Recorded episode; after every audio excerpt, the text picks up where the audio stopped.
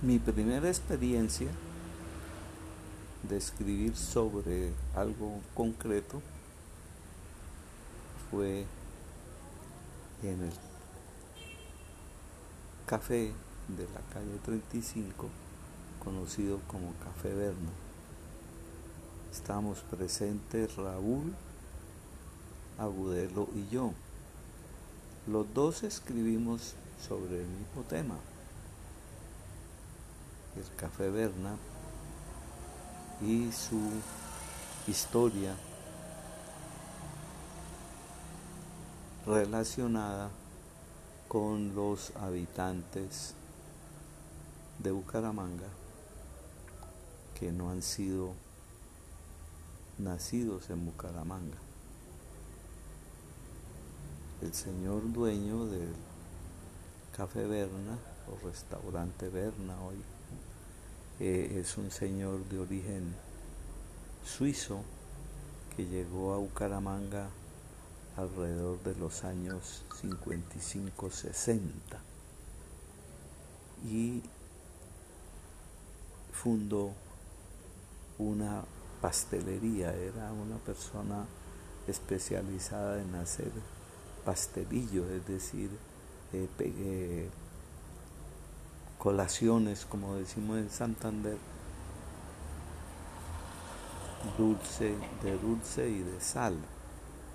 Y su característica era que no eran en tamaños grandes, sino en tamaños muy pequeños y tenían formas muy diferentes, unas redondeadas, otras cuadradas, era como formas de galletas, pero las galletas que él hacía eran diferentes porque eran de como de hojaldre que llamamos acá que es una una masa que está compuesta como de, de varias telas una encima de la otra.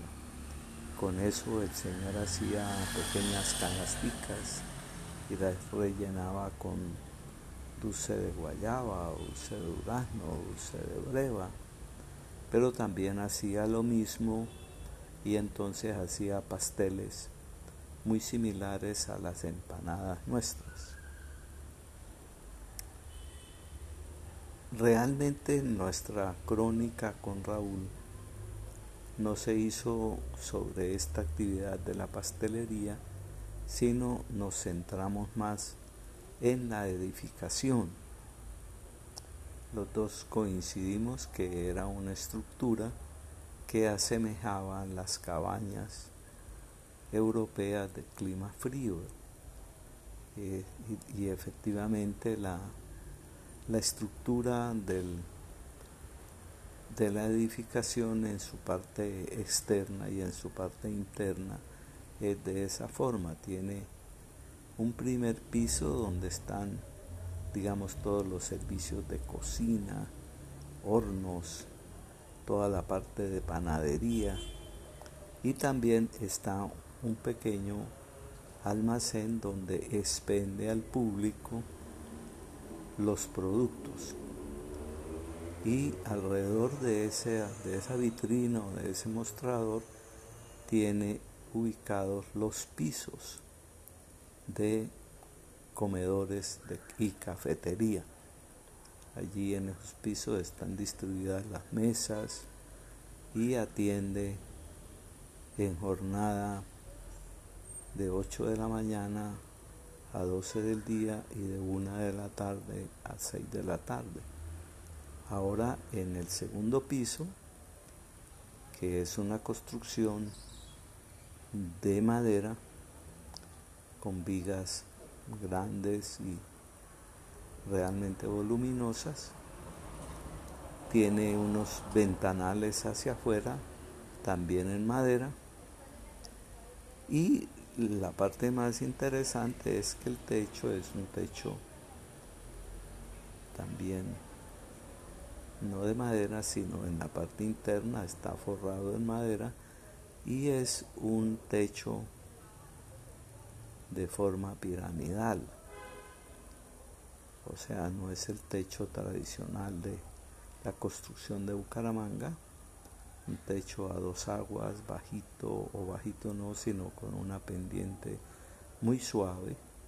Este techo tiene una pendiente muy alta, por lo tanto en la parte superior, tanto en la que da hacia la calle como el que está en la parte interna, tiene una, una altura bastante pronunciada, tanto en la parte que va hacia el exterior como en la parte interna, tiene ventanería.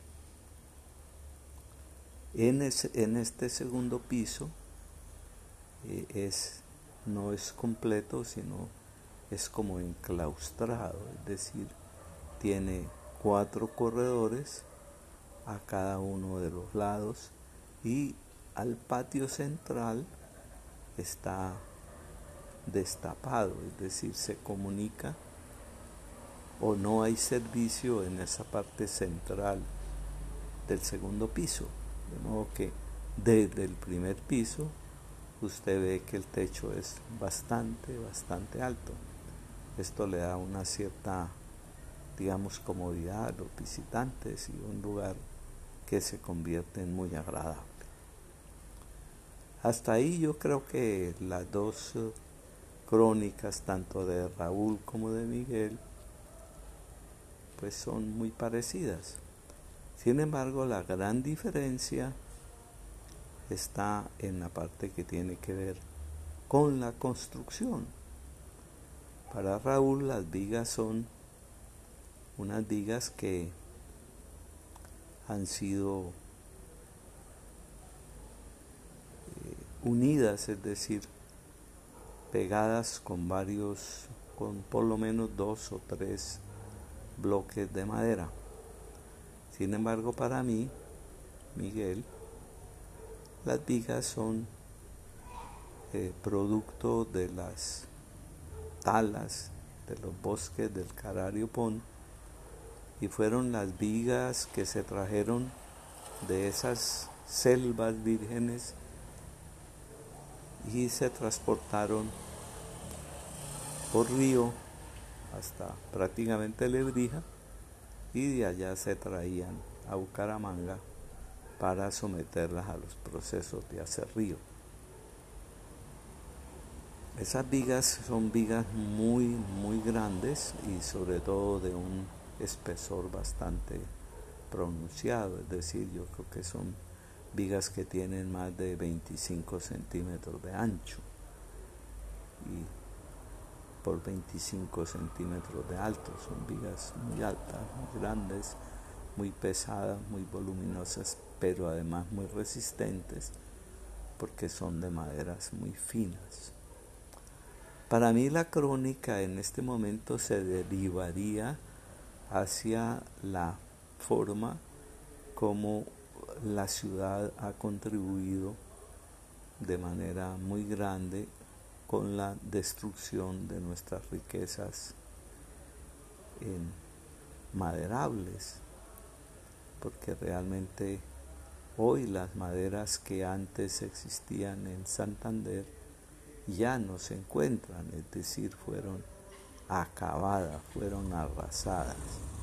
Las selvas de Carario Pon, las partes que existen son ya de maderas de muy poco volumen y la, madera realmente eh, preciosa que había en esas zonas ha desaparecido por completo. Esas zonas también se han convertido en, en zonas de, de, pastizaje para la ganadería.